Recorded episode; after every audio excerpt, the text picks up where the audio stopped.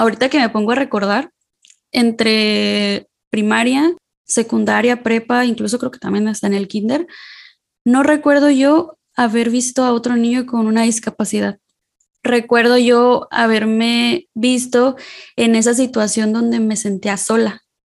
Esa persona que está en medio y tiene mucha gente a su alrededor, como si estuviéramos todos en una burbuja y esa persona está en medio y todo a su alrededor es la sociedad que la critica, que la ve, que dice cosas. O sea, como que te lo juro que yo me sentía tan sola porque no recuerdo haber visto a un niño que tuviera otra discapacidad así.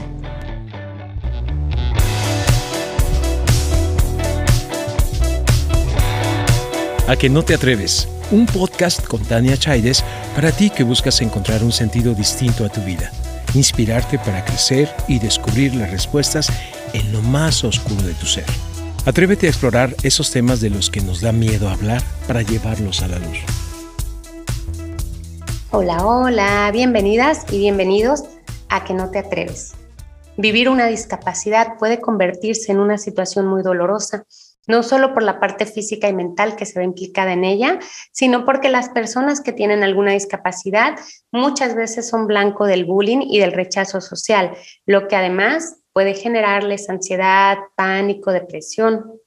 Hoy nos acompaña la psicóloga Stephanie Méndez, experta en desarrollo infantil, quien actualmente realiza su maestría en psicoterapia cognitiva conductual con la experta, hablamos de todos esos duros momentos que tienen que atravesar las personas que tienen una discapacidad y lo hacemos desde su lado más personal y vulnerable, pues ella misma nació con una discapacidad motora que la llevó a vivir su infancia internada en un hospital. Muchas gracias, Stephanie, por atreverte a contarnos tu historia. Hola, Tania. No, al contrario, muchísimas gracias a ti por la invitación. Desde que me contactaste, fíjate que me emocioné muchísimo porque recuerdo que algo me habías comentado de en cuanto al contenido que publico en mis redes sociales y la verdad es que saber esto de las personas que les llega, que les gusta, me hace sentir muy feliz, la verdad, porque pues con ese fin lo hago para de algún punto contribuir en algo que estén pasando la gente pues en esos momentos, ¿no?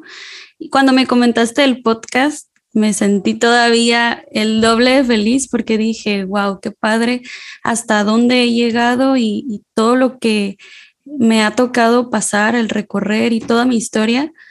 Y el verme aquí sentada hoy grabando un podcast y que me invitaste es para mí, no sé, grandísimo, en verdad. Muchísimas gracias. No, hombre, gracias a ti. Y justamente, mira, hablabas de tus redes sociales y tienes una comunidad de más de miles y miles y miles de seguidores en Instagram y ellos justamente conocen tu parte como psicóloga, ¿no? Que les anima a fortalecer su amor propio, a perdonarse, a trabajar en el autocuidado, por solo mencionar algunos temas, pero no hablas abiertamente de tu discapacidad. Y quiero preguntarte por qué decidiste hablar de esta parte de ti ahora aquí con nosotros. Porque fíjate que yo sentía que era algo como privado, algo que yo estaba pasando, eh, tenía muchas batallas internas, la verdad, y en algún punto siento que me estaba protegiendo, protegiendo de la sociedad, protegiendo de las críticas, protegiendo de todo, eh, las miradas, de todo lo que se me decía alrededor. Entonces, yo desde muy chiquita me encargué siempre de, es privado, es mi vida y yo les voy a contar hasta donde yo quiera, hasta donde yo me sienta lista. No tengo por qué darle explicaciones a las demás personas. Claro, entiendo que algunas personas me veían y pues les surgía dudas de qué pasó, estás bien y todo. También veía como la forma de cómo se comunicaban conmigo, si era realmente porque se preocupaban, porque pues querían saber si, si me podían ayudar en algo o el típico también de personas que a veces llegan a preguntar, pero más por, no sé, por crítica o por burla o algo. Entonces, como que desde muy chiquita fui formando esa idea de voy a hablar hasta donde yo me sienta lista. Pero eso sucedió, eh, perdón que te interrumpa, eso sucedió justamente porque tu infancia no es la infancia, vamos a ponerlo entrecomillado, porque a ver qué es normal, ¿verdad? A ver, no hay una vida normal, cada quien tiene una vida, un desarrollo distinto y tenemos que dejar de encasillar algo entre normal, anormal, eh, pero tu infancia ha sido una infancia muy distinta a la mayoría de los niños y niñas con los que creciste y quisiera que nos contaras un poquito más de ello para poder entenderlo mejor. Em, ahorita que me pongo a recordar, entre primaria, secundaria, prepa, incluso creo que también está en el kinder, no recuerdo yo haber visto a otro niño con una discapacidad. Recuerdo yo haberme visto en esa situación donde me sentía sola, porque justamente hace poco lo, lo reflexioné y recordé que yo me sentía como esa persona que está en medio y tiene mucha gente a su alrededor, como si estuviéramos todos en una burbuja y esa persona está en medio y todo a su alrededor es la sociedad que la critica, que la ve, que dice cosas, o sea, como que yo me veía en un punto tan, pues tan difícil por todo lo que aparte ya venía cargando de mi discapacidad y aparte de lo de la sociedad. Y te lo juro que yo me sentía tan sola porque no recuerdo haber visto a un niño que tuviera otra discapacidad así. O al menos que, que pues que se viera que, que pasaba por algo similar o, o, no sé la verdad si hayan tenido algún familiar, pero yo me sentía como sola en, este, en estos aspectos, tanto en el kinder, primaria, secundaria, prepa. Y puede ser eh, que de pronto también eso tiene que ver con que todo el mundo esconde las discapacidades, que en vez de hacer una Barbie que tenga una discapacidad motora como la que tú eh, tenías ¿no? en ese momento y cómo ha sido eh, pues cómo ha sido todo tu proceso. Ah, no, pues no, todas las Barbies son perfectas. Poco a poco eso ha ido cambiando. Ahora hemos visto unas Barbies que tienen algún tipo de discapacidad, que son de colores distintos, qué tal, pero la sociedad ha ido cambiando, ha dado unos pasos muy lentos. Pero ¿qué piensas de esa parte de que no, pues cualquier discapacidad es como que de eso no se habla, eso lo guardamos, eso, como tú dices, solo las personas más cercanas a ti lo saben y no se comenta? Fíjate que me, pone súper feliz eso de la sociedad, cómo ha ido cambiando, cómo ha, no sé, cómo ha habido más información en cuanto a la inclusión, la discapacidad, el respeto. Y sí he visto cambios en, en la sociedad, muy pequeños y vamos pasito a pasito, pero la verdad es que ahorita, a comparación de cómo estábamos hace hace algunos 5 o 10 años, pues la verdad es que ha habido un súper avance en todo este aspecto. Y justamente eso que dices de que a veces nos encargamos de ocultar la discapacidad es totalmente mi caso. Yo tenía, bueno, tengo esta discapacidad, pero cuando estaba chica en mi infancia y parte de mi adolescencia, mi discapacidad era muy visible. Yo eh, creo que ya lo comentabas que tengo una discapacidad motriz, donde una de mis piernas eh, tuvieron que hacerme muchas intervenciones quirúrgicas.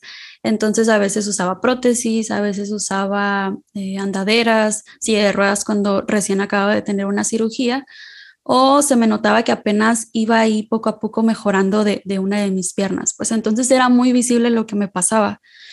Y conforme fui creciendo, todo esto fue mejorando. Los doctores pues me hacían diferentes tratamientos que la verdad es que yo estoy muy agradecida porque llegué a, estar hasta este punto donde me siento súper bien y aparentemente si me ves no se me nota.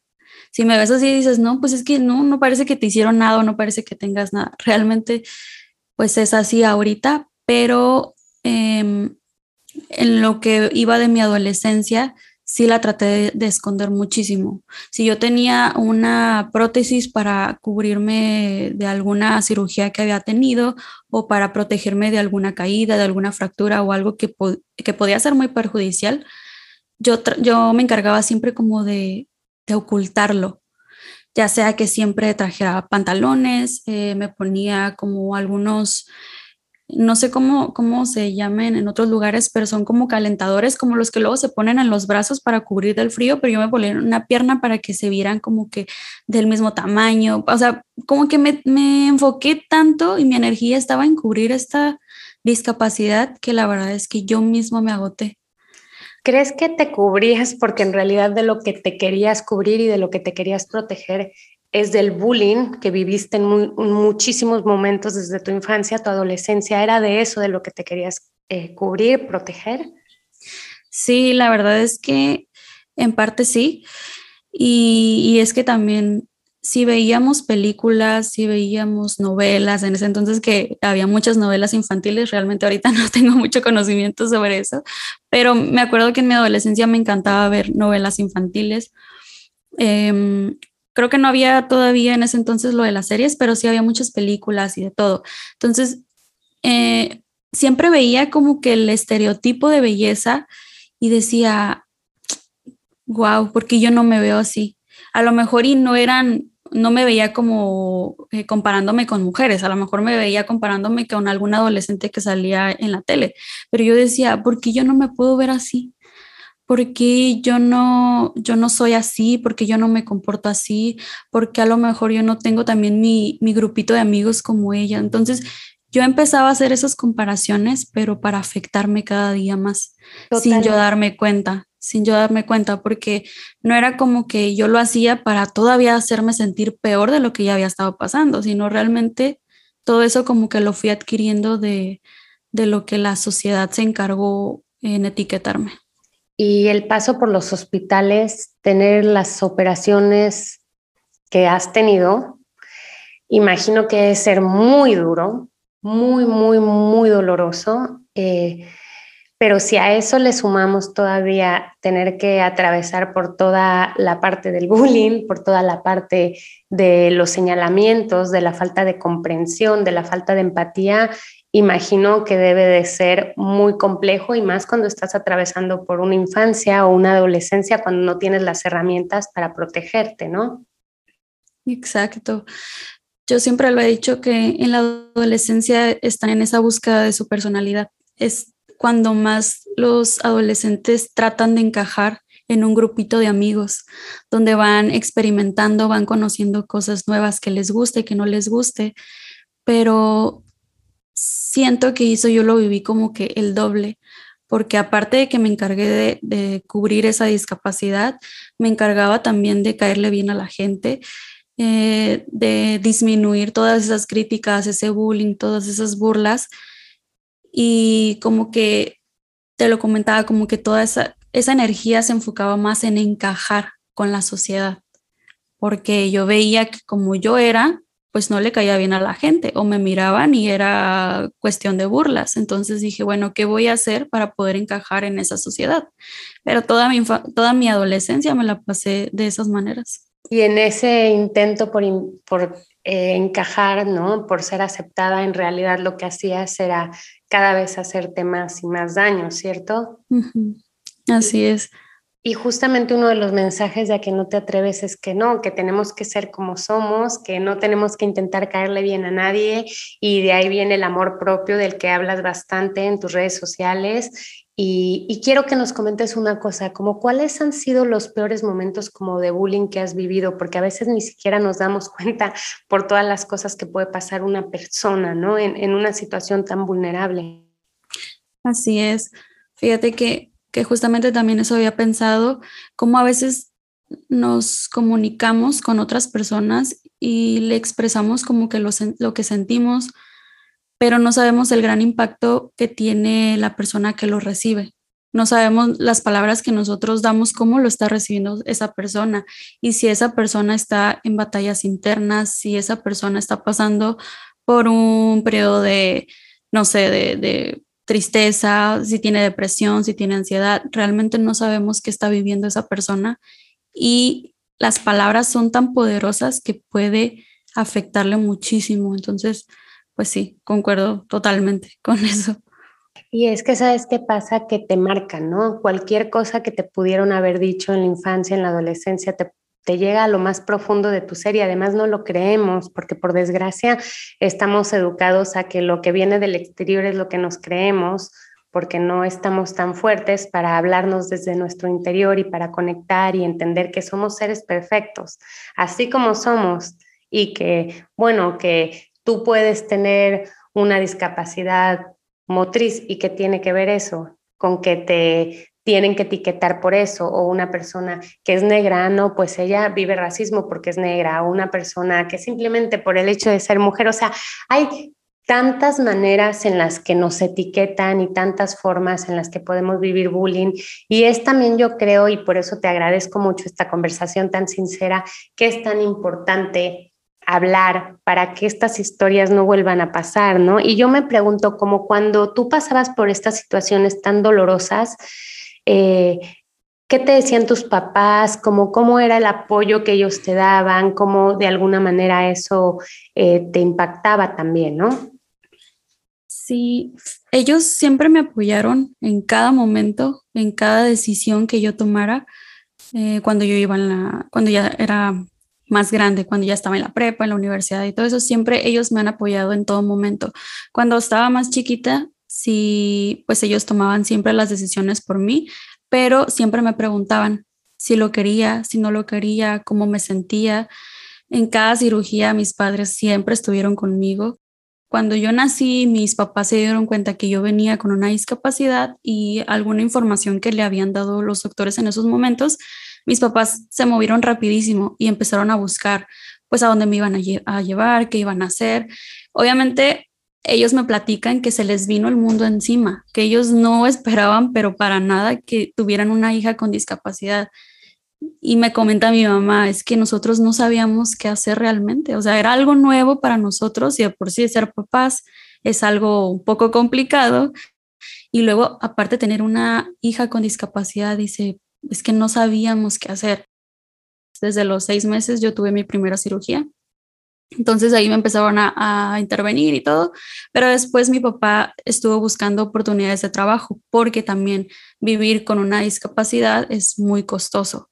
Entonces dijo, bueno, pues aquí a lo mejor y no, no estamos teniendo los ingresos necesarios para poder atender a nuestra hija que tiene una discapacidad. Entonces, bueno, me voy a mover a donde sea. Mis papás siempre movieron cielo, mar y tierra para darme lo mejor para mí, la atención que yo necesitaba pero siempre estuvieron ahí. Quiero hacer aquí una pausa bien importante porque muchas de nuestras escuchas son madres y también es esa parte, ¿no? Que qué difícil es para una mujer que es mamá, como tú dices, y no lo describes perfectamente, tener una situación así, porque el amor que te tienen tus padres es ilimitado, un amor incondicional, impactante, pero a veces con eso no es suficiente, a veces necesitamos esa información que no sabemos en dónde buscar ese apoyo, tanto en lo moral como en lo económico, ¿no? Como lo describes. Y honestamente me, me tocan mucho tus palabras a mí como mamá. Yo tengo tres hijos porque pues como mamá uno solo quiere lo mejor para, para esos pequeñitos, ¿no? Pequeñitas que uno tiene y honestamente es muy complicado y también por eso me encanta que visibilicemos ese tema contigo, Stephanie, porque es para que sepan que ellas no están solas, no lo están y que mientras más hablemos de estos temas y mientras más los normalicemos, más puertas abrimos para otras personas que pasan por cosas similares, porque discapacidades siempre va a haber. La diferencia es cómo las manejamos, cómo las aceptamos, cómo las abrazamos. Sí, así es, totalmente de acuerdo. Y fíjate que eso lo que, lo que platicábamos ahorita es en cuanto a lo que mis papás hicieron para, para ayudarme en todo momento con, con lo de mi discapacidad. Pero sí, algo que me quedó muy marcado es que a veces también a ellos les ocultaba muchas cosas de lo que yo vivía. Justamente por eso, porque yo veía que mis papás se desvivían por mí en buscar ayuda, en llevarme, en sacar dinero, en lo que fuera. Y veía que sacaban fuerzas hasta debajo de la piedra. Y entonces yo decía, si mis papás ya hacen todo por mí, yo pensaba en ese momento, no me gustaría como darles eh, alguna mala noticia, hacerlos sentir mal, de que también yo estaba pasando por otras cosas aparte de mi discapacidad, como lo fue el bullying, las críticas, lo que me juzgaban y todo. Entonces, toda mi infancia que pasé por todo ese tipo de situaciones, yo me lo guardé. Claro. Me lo, me lo guardé tantos años que el día que yo le platiqué a mis papás todo lo que sufrí, todo lo que pasé, se quedaron con la boca abierta y recuerdo muy bien su expresión que me dijeron, es que ¿cómo puede ser? Si nosotros siempre te vimos que eras una niña feliz, que aceptabas tu discapacidad, no sabíamos que estabas pasando por todos estos procesos y los estabas luchando tú sola. ¿Por qué no nos dijiste nada? Y no sé, eso fue algo que me quedó súper marcado de, con mis papás. Y me imagino que ellos también, ¿qué hubieras necesitado, Stephanie, eh, si pudieses no volver al pasado? que no podemos, pero es un aprendizaje también para otras personas, ¿qué hubieses necesitado eh, de parte de tus profesores, tus compañeros, tu familia más extendida, pues hasta de las instituciones, ¿verdad? Porque hasta hay veces que no hay una rampa por donde pueda pasar una silla de ruedas, ¿no? Y eso ya es una limitación muy grande que, que, le ponemos a las personas que sufren alguna discapacidad, porque no se planean las ciudades pensando en ellos. Entonces, ¿tú qué hubieses necesitado que no tuviste de parte de otras personas para no tener por qué haber sufrido más allá de lo que ya estabas batallando con tu, con tu propia discapacidad. Sin duda, el respeto y la empatía. La empatía de ponerse en los zapatos de esa persona con discapacidad, porque justo lo que, lo que platicábamos, que no sabemos las batallas que estén pasando esas personas. Entonces, a veces a nosotros o a otras personas se les hace muy fácil criticar, hablar y hacer bromitas, pero no saben realmente lo que están pasando o lo que están luchando. Entonces, siento que el respeto y la empatía es algo que me hubiera gustado que estuviera muy, muy importante en esos tiempos. Y también quiero comentar que en cuanto a las escuelas y la sociedad y todo, no todo fue negro, no todo fue súper oscuro y un hoyo, también hubo sus partes bonitas, porque también tengo mis amigos que hasta ahorita yo todavía, si los veo en la calle, todavía los saludo, no es como que tenga mucho contacto con ellos, pero de primaria, secundaria, prepa, bueno, y, y la universidad que fueron los últimos, pero la verdad es que siempre estuve rodeada también de personas muy lindas que estuvieron ahí conmigo, que me apoyaron, que cuidaron de mí, porque justamente veían eso de, que otras personas pues me llegaban a hacer críticas y mis amigas también les contestaban y, o sea, también les paraban su alto, pues. En algunas ocasiones sí me hacía sentir como que pensaban que era una persona súper vulnerable, que ni siquiera yo me podía defender. Entonces yo también como que a veces trataba de sacar las garras de, oye, pues también yo me puedo defender, también sí estoy pasando por este proceso, pero también tengo voz y voto. Y lo hacía, que obviamente mis amigos y amigas no lo hacían por hacerme menos ni nada, pero le salía como ese lado amoroso y de protección hacia su amiga con discapacidad. Entonces también tuve muchas personas a mi alrededor y tengo muchas personas a mi alrededor que son súper valiosas para mí y las recuerdo con tanto cariño. Y yo creo que justamente ellas hicieron también la diferencia porque también es muy cansado estarse defendiendo todo el día. Si eres tú la que todo el día tienes que levantarte para ponerle un alto a todo el mundo, eso te agota totalmente. Entonces también es bueno saber que hay gente que te puede sostener más allá, como decías, de tu mamá o de tu papá, ¿no? Que de pronto no querías ponerles una carga más, eh, pero en tu entendido, ¿no? De que les sí. una carga más. No creo que ellos lo vieran así, la verdad. Pero sí creo que es muy importante que como sociedad también eh, demos ese paso al frente, ¿no? Cada vez que ves que alguien está haciendo bullying a alguien, que no te quedes, porque eres al final testigo, y si eres testigo eres cómplice, ¿no? Y el, cómplice, el, ser cómplice tampoco es bueno. El, el, levantarte, el ser más compasivo, el ser más amoroso, como bien decías, el ser más empático, o sea, son todos estos valores que tenemos que enseñarle a los niños, a las niñas, y, y nosotros como adultos también cambiar. Si no lo hemos hecho, nunca es tarde para hacerlo. Nunca, nunca es tarde para hacer un cambio y reconocer, ¿no? Si alguien, por ejemplo, que te hizo bullying y que fue muy cruel contigo en un momento, está escuchando este podcast, oye, nunca es tarde para cambiar, nunca. Así es. Me da curiosidad esto último que estabas mencionando porque tengo a una, eh, una conocida, iba conmigo en la secundaria, no recuerdo bien si en la secundaria o en la prepa, pero también era parte de aquellos comentarios que me hacían donde pues a veces me, hacían daño, ¿no?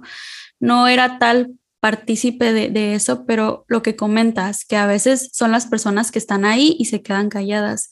Y a final de cuentas también están contribuyendo con, pues, con ese bullying o con esas, ese episodio cruel, por así decirlo. Pero me dio mucha curiosidad porque la tengo en una de mis redes sociales y compartió alguna publicación de eso, de, de que a los hijos no se les toca, no, obviamente como mamá, pues proteges a tus hijos con uñas y dientes y de todo, pero también compartió algo de la discapacidad. Entonces decía que la educación viene desde casa y pues obviamente claro que sí, ¿no? Entonces ella se enfocaba porque ella tiene una niña y se enfocaba en decir que ella está educando a su niña de tal forma que por la inclusión y todo esto. Entonces yo dije, qué bueno que ahorita ella lo ve desde esa manera, porque a lo mejor en esos momentos no actuó o no hizo nada y no la culpo porque pues a lo mejor también no sé lo que ella haya estado pasando, porque no todo gira alrededor de uno realmente. Entonces todos pasamos por problemas, todos sufrimos cosas, todos tenemos una historia y, eso es algo que se me ha quedado muy grabado, porque ahorita yo sigo yendo con una terapeuta, todavía tengo mi psicóloga, y, y, platicaba de eso con ella, que si yo me llego a encontrar a personas que yo sabía que me llegaban a hacer burla, críticas y de todo, yo no les guardo ese resentimiento, porque ahora yo entiendo que esas personas a lo mejor se desquitaban conmigo porque ellos también dentro de ellos estaban con una lucha interna, a lo mejor y, en su casa también estaban pasando problemas eh, por alguna separación de sus padres, lo que fuera, pero a lo mejor ellos también tenían tanta, tanto miedo, tanto rencor dentro de ellos que lo externaban haciéndole pues eh, eso a los niños, no sé, ya con una discapacidad o cualquier otra persona que le hayan hecho bullying, ¿no? Entonces... es que claro, como bien dices, los niños aprenden por el ejemplo. Si un niño es cruel es porque está viendo en su casa mucha crueldad y está replicando eso porque está viviendo algo porque de alguna manera tiene que sacarlo. Entonces también tenemos que pensar en eso, que no es lo que decimos como mamás o como papás, es lo que hacemos. Esa es la diferencia al educar a, a un pequeño, ¿no? Así es, los niños son como esponjitas, todo lo absorben, viéndolo, escuchándolo y de todo. Ellos así es como van creciendo y como van creando su aprendizaje por el modelamiento. Totalmente. Y bueno, tú me, eh, me comentabas, ¿no? Cuando tuvimos nuestra preentrevista, que también tuviste, empezaste a sufrir ansiedad y también depresión, ¿no? Debido a todo lo que estabas pasando, más allá de la parte pues más física, ¿no? ¿Nos puedes contar un poquito al respecto? Sí, mm, yo empecé con ansiedad desde muy chiquitita. Realmente el término de ansiedad yo lo supe cuando ya iba en la universidad. Siempre fui muy nerviosa, siempre eh, algunas de mis reacciones era, era, que empezaba a sudar, me sudaban las manos y a veces yo decía, ¿por qué me pongo tan nerviosa o por qué me pongo así? El corazón se me aceleraba y tenía otras eh, reacciones, ya sea que temblara o algo en, que me pasaba en ese momento, pero yo decía, ¿por qué soy una persona tan nerviosa? Y a veces yo hasta pensaba que tenía una, este, creo que se llama hiperhidrosis, que es cuando las personas empiezan con una sudoración excesiva. Yo a veces me, me adjudicaba cosas que ni siquiera estaba pasando, pero todo eso lo fui entendiendo que era una ansiedad que yo estaba pasando. A lo mejor llegaba a tener crisis, por eso se me disparaba la ansiedad y empezaba a tener demasiados síntomas, pero yo lo entendí ya cuando estaba más grande. Entonces sí viví la mayor parte de, mi vida hasta ahorita con ansiedad. Y la depresión eh, la tuve cuando iba en la secundaria, cuando salí de la secundaria, porque así que como te comentaba que también hubo cuestiones que me afectaron muchísimo, también hubo personas que estuvieron ahí todo el tiempo conmigo y me ayudaron en todo momento. Entonces, era ese miedo de cambiar de la secundaria a la prepa, porque iba a ir a otra prepa donde no estaban mis amigos de la secundaria. Y esa zona de confort, yo decía, no, ¿cómo? Voy a ir a otro lugar donde voy a empezar de cero, donde no conozco a nadie, ni siquiera a la escuela, ni a los maestros, ni a los compañeros, no sé cómo vayan a hacer conmigo y entré en una depresión muy profunda, al grado de que eh, mi mamá dijo, ¿sabes qué? Vámonos. Busco ayuda, me contactó con una psicóloga y fue de las primeras veces que empecé a ir a terapia. Y qué importante, qué importante, ¿no, Stephanie? Eh, ir a terapia. Eh, a veces le tenemos miedo a la terapia, obvio, porque nos vamos a enfrentar con nuestros demonios. Sí, claro. pero es el principio también de nuestra sanación, porque es que muchas veces solo nos enfocamos a la parte física, ¿no? Tú estabas muy concentrada en tratar tu, discapacidad, ¿no? Eh, pero esa parte emocional, energética, la dejamos, la dejamos al lado y es que no podemos porque hasta muchas de las partes, como tú bien sabes, de, nuestro cuerpo luego se reflejan ¿no? a través de enfermedades debido a todo lo que estamos pensando, ¿no?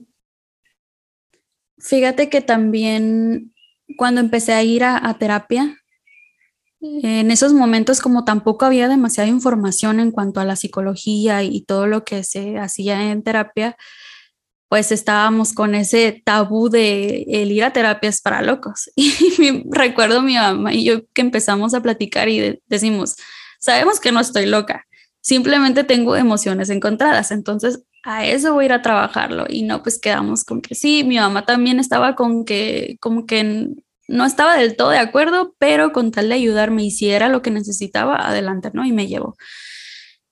También en ese momento no estaba muy preparada yo para trabajar todas estas cuestiones del bullying y todo, entonces realmente no puse mucho de mi parte, lo cual no me ayudó mucho, pero siento que de alguna forma empecé ahí desde ese entonces a trabajar en mí. Ahí encontré o conocí muchos términos de los cuales yo dije, tengo que trabajar. Si ahorita no estoy lista, más adelante. Y, algo que también siento que me caracterizó desde muy chiquita es que a raíz de mi discapacidad siempre eh, tuve como una madurez en cuanto a todo eso, porque el vivir en un hospital prácticamente toda tu infancia, que sí, regresábamos a casa y yo iba a la escuela, pero a veces me, me pasaba hasta un mes o más en el hospital, en cirugías, tuve, no lo he comentado aquí, pero tuve alrededor de unas 15 a 20 cirugías en todo mi cuerpo y, y pasar a todo eso, pues ya de por sí era, era complicado, ¿no? Pero no sé, como que todavía no estaba lista para trabajar todos esos aspectos y dije, voy a trabajar lo que ahorita lo por encimita, que es el cambio de la secundaria a la prepa, sí lo trabajé, sí me ayudó mucho y todo, pero ahí fue cuando yo detecté, ¿sabes qué? Más adelante tengo que trabajar esto y esto y esto y lo otro. Y lo fui dejando y lo fui dejando y lo fui dejando hasta que ya, en, cuando ya era adulta, pues ya lo empecé a trabajar. Y, yo te quiero eh, preguntar, ¿tú qué le dirías a los padres, a las madres de, de un niño o una niñita que viene con una discapacidad? ¿Cuáles serían tus palabras para ellos? Que el camino puede ser muy duro, muy difícil y tal vez muy largo, pero ese camino también está lleno de aprendizajes, está lleno de amor, de cuidados y que se vale estar cansado, se vale a veces querer tirar la toalla porque ya sea que no ven la salida, que se les vaya complicando muchas cosas. Y es que pues a final de cuentas todos somos humanos y todos tenemos nuestras altas y nuestras bajas. No siempre vamos a poder estar al 100. Pero en verdad que todo lo que pasamos en esta vida nos deja muchísima enseñanza. Aunque en, en un primera instancia no la veamos así, pero la verdad es que sí nos deja muchas cosas muy positivas en nuestra vida. Y eh, de hecho tengo algunos tips que, que pudiera dejarles que lo vi con mis papás y lo he visto con algunos papás de algunos niños que también atiendo y siento que les ha funcionado mucho, que es informarse constantemente de esa discapacidad, pero tampoco llenarse tanta información, porque a veces en Internet encontramos información y ya la estamos adjudicando o nos llenamos de tanto que nos llega a agobiar, nos llega a estresar y en vez de querer mantenernos informados, estamos haciendo totalmente lo contrario.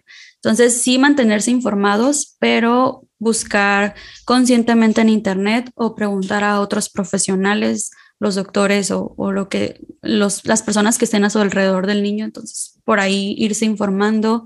También acudir a programas de apoyo. Hay muchísimos apoyos para las familias, centros de atención, asociaciones de familia, donde también he visto grupos, de hecho, de apoyo en Facebook que hacen de padres con niños con discapacidad, padres con niños con discapacidad de tal, ¿no? Motriz eh, y de, todas otras. Entonces, buscar esos centros de apoyo donde a lo mejor entre otros padres puedan estar platicando, ¿sabes qué? Mi hijo tiene esto y esto y esto. Ah, pues mi hijo tiene esto y esto y esto y yo le he hecho así. Entonces, probablemente eh, conectando con otras familias que pudieran estar pasando lo mismo, pues ahí entre ellos se van ayudando, se van recomendando y todo, y la verdad es que es una muy buena opción. También siento que informar a las escuelas, a los padres sobre la situación que están viviendo sus hijos en cuanto a la discapacidad, que a veces no se van a poder presentar en la escuela, en cuanto al bullying que pudieran sufrir, que los profesores y los directores estén muy alerta en eso, es muy importante también como para hacer de la vida de, de esta persona con discapacidad un poquito pues más tranquila. Y no sé, buscar actividades en grupo, eh, organizar actividades también donde puedan participar otros niños y así se vayan incluyendo poco a poco los hijos que tienen discapacidad con otros niños y vayan conviviendo y todo, y, también los hijos se, se, sientan un poquito como más adaptados. Claro. Y en cuanto a, el último punto en cuanto a los papás, trabajar el duelo, eh, ese duelo en el que tú tienes la esperanza de que tu hijo nazca sano, pues obviamente todos queremos eso, pero el que nazca con una discapacidad es un duelo que se vive horrible. Mi mamá lo vivió y me dice que, que hubo días en los que ni siquiera se quería levantar de la cama y no se estaba echando para atrás porque yo, ella decía, no voy a soltar a mi hija, yo voy a luchar con ella, pero dice que recuerda haberse aventado días enteros acostada llorando ¿por qué a mi hija le tuvo que pasar esto? ¿Por qué mi hija tuvo que nacer así? ¿Qué vamos a hacer? Entonces, trabajar ese duelo es demasiado importante y sobre todo el miedo al, rechazo que puedan tener sus hijos ante la sociedad. Me encanta, me encanta que nos comentes todos estos tips porque realmente pueden ser de mucha utilidad para muchísimas mamás, para muchísimos papás. Y te quiero preguntar también, ¿cuál sería tu mensaje para esas personas que tienen una discapacidad, que están sufriendo por ello, que a lo mejor como a ti te pasó, tienen ansiedad, tienen depresión, ¿qué les dirías? Como ya lo he mencionado hace poquito, la vida está llena de aprendizajes, de lecciones de vida y siempre he creído que las cosas pasan por algo y a lo mejor ese algo puede llegar a ser un poco doloroso en cuanto a lo emocional y lo físico por la discapacidad, pero sin duda hay que trabajar en sanar todas esas heridas que se van creando con el paso del tiempo, aprender esas, herramientas necesarias para afrontar las situaciones que se vienen en el futuro. Y sobre todo decirles que no están solos que hay muchísimo apoyo, hay muchas comunidades grandísimas, como ya lo comenté. De hecho, he encontrado comunidades de personas con discapacidad. Incluso hace poquito me uní a uno de, de mujeres con discapacidad mexicanas. Entonces, hay muchísimos grupos de apoyo donde entre todos se pueden ayudar, crear grandes cosas, compartir experiencias. ¿Y cuál sería tu conclusión, Stephanie, para, para cerrar este encuentro tan, tan hermoso, tan inspirador contigo? Que a pesar de que lo, lo que he platicado, lo de mi historia es porque yo la percibí así. Todos vivimos una historia muy diferente en cuanto a la discapacidad. A lo mejor hay otra persona que puede tener la misma discapacidad que yo, pero lo vive de una forma muy diferente y está bien, porque todos pasamos por cosas diferentes desde nuestra perspectiva y así vamos creando nuestra realidad. Y desde mi punto de vista, la discapacidad no la veo como algo oscuro, al contrario, lo veo algo como lleno de luz, porque siento que mi discapacidad me caracteriza, me hace única. Y siempre es algo que también me, me inculcaron mis papás de tú eres única, tú vales demasiado, a lo mejor y si todas estas niñas tienen esto, pero mira lo que te, lo que te diferencia a ti, pero en cuanto a lo bueno, pues como has luchado mucho, eres muy valiente, entonces siento que todo eso me ha ayudado a ser única y pasar por todas estas situaciones me ha llevado a ser la mujer que soy hoy en día. Y la verdad es que estoy muy orgullosa de, de mí, de todo lo que he logrado. Y pues sí, porque todo esto me lo tomo como aprendizaje, como grandes experiencias, grandes lecciones que me llevan a crecer cada día más como persona. Oye, y ahora quiero preguntarte si estás lista para contestar a toda velocidad las cinco preguntas rápidas de a que no te atreves.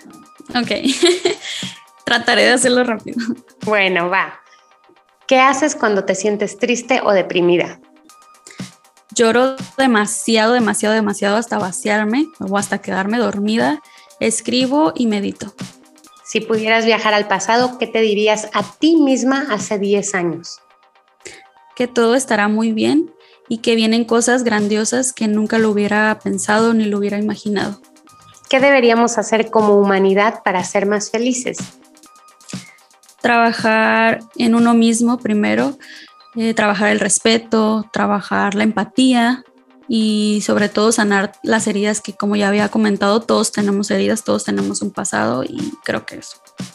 Si pudieras convertir un deseo en realidad, ¿qué pedirías? Que la sociedad se informara más, que hubiera más inclusión, más respeto, más empatía, y creo eso. ¿Qué es lo más atrevido que has hecho en tu vida? Lo más atrevido que a pesar de que me he cuidado muchísimo en cuanto a mi discapacidad, también soy una persona que le gusta hacer cosas extrovertidas. Mi parque favorito es Six Flags y a, pesar de que yo digo, no, pues a lo mejor puede llegar a ser peligroso, me encanta, me encanta como toda sentir la adrenalina y todo eso. Qué bonito. Pues yo quiero agradecerte muchísimo, Stephanie, por haberte atrevido a contar tu historia desde, como decíamos en la introducción, desde la manera más íntima, más vulnerable, más valiente también. Eh, gracias por hacerlo aquí en A que no te atreves y cómo te pueden contactar en las redes sociales. Me pueden contactar por sic.stephanie pero es, no sé si por ahí lo, lo pudieras poner el nombre porque lleva sin E, sin, sin H en la P, es Stephanie, así tal cual se, se oye.